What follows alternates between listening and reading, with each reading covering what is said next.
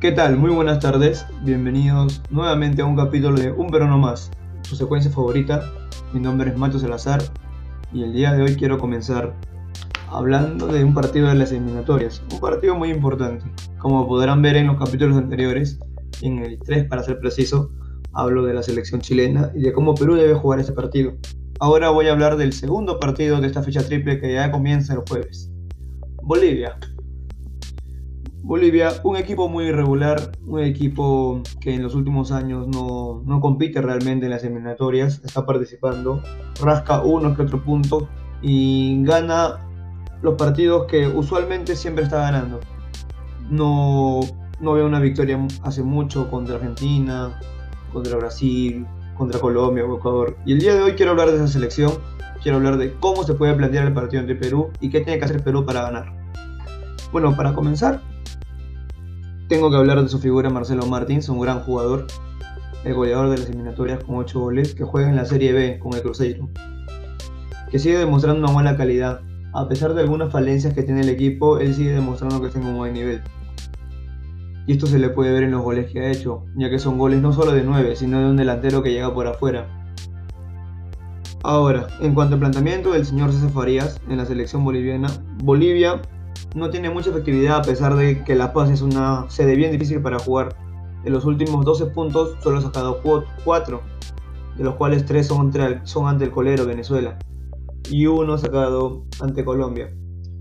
Lo que he podido ver es que Bolivia maneja bastante la posesión del balón entre comillas, pero no muchos pases, siempre lo usa para jugar largo, para mandar centros o balonazos a profundidad. Nunca usa el medio campo y esto se puede utilizar de gran ventaja para Perú con un doble 6 de repente. otra cosa que he podido ver de, de Bolivia es que siempre busca los centros, siempre balonazos largos, centros a la cabeza o remates de larga distancia desde el primer minuto. Puede ser que no muchos vayan al arco, pero mínimo en promedio hacen unos 15 o 16 de remates a portería, se podría decir, porque algunos van desviados. Entonces tenemos que tener bastante cuidado con eso. Creo que los defensas deberían jugar adelantados, no meterse mucho para no dar espacio, porque un buen disparo en la altura siempre va a terminar en gol. Ya lo hemos visto hace mucho tiempo junto con Juan Carlos Marillo y Alejandro Chumacero. Ahora, tenemos una pequeña ventaja, ya que dos jugadores titulares siempre en Bolivia, como lo son Erwin Saavedra, que es un delantero, y Diego Bejarano, que es un lateral derecho, ambos del Club Bolívar de La Paz, no van a jugar por tema de COVID-19.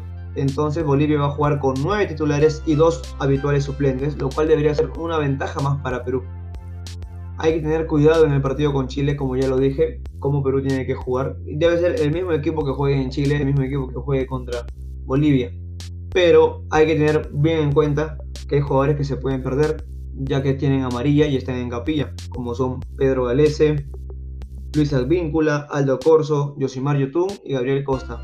Recordar también que el que sí o sí va a estar para el partido ante Bolivia, ya sea como titular o suplente, es Christopher González, quien cumple su suspensión en el partido contra Chile. Ahora, como les venía diciendo, Bolivia es un equipo que está viniendo muy mal y Perú necesita esos puntos para poder seguir clasificando. No es imposible ganarle a Bolivia. Ya lo demostró Argentina, a pesar de que sufrió mucho para ganar.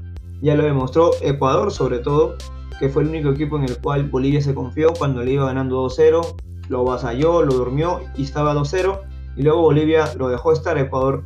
Ecuador supo de contras, de velocidad y de toque, de posesión, porque ese partido Bolivia, eh, Ecuador tuvo un 70% de la posesión y lo supo usar bien con toques, no se desesperó y le volteó el partido a Bolivia. Perú tiene que jugar igual, tiene que controlar el balón yo creo que debe jugar la Padula de 9, un solo 9, pero dominar bien el medio campo con un doble 6, como está Aquino y Yotun.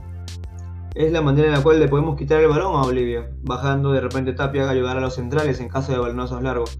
Y marcar sobre todo a Marcelo Martins, pero no solo a él, sino también a Centeno, también podría ser a Vaca, y tenemos que tener bastante cuidado con ellos.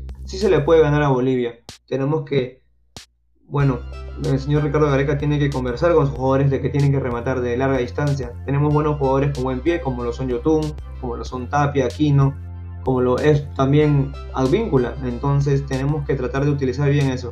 Y esperamos se pueda ganar. Estoy seguro que sí se puede ganar. Pronto vendrá el podcast para hablar de Argentina y de cómo podemos plantear un buen partido. Pero necesita 7 de 9 puntos si quiere seguir soñando con el Mundial. Estoy seguro que se puede lograr. Muchas gracias.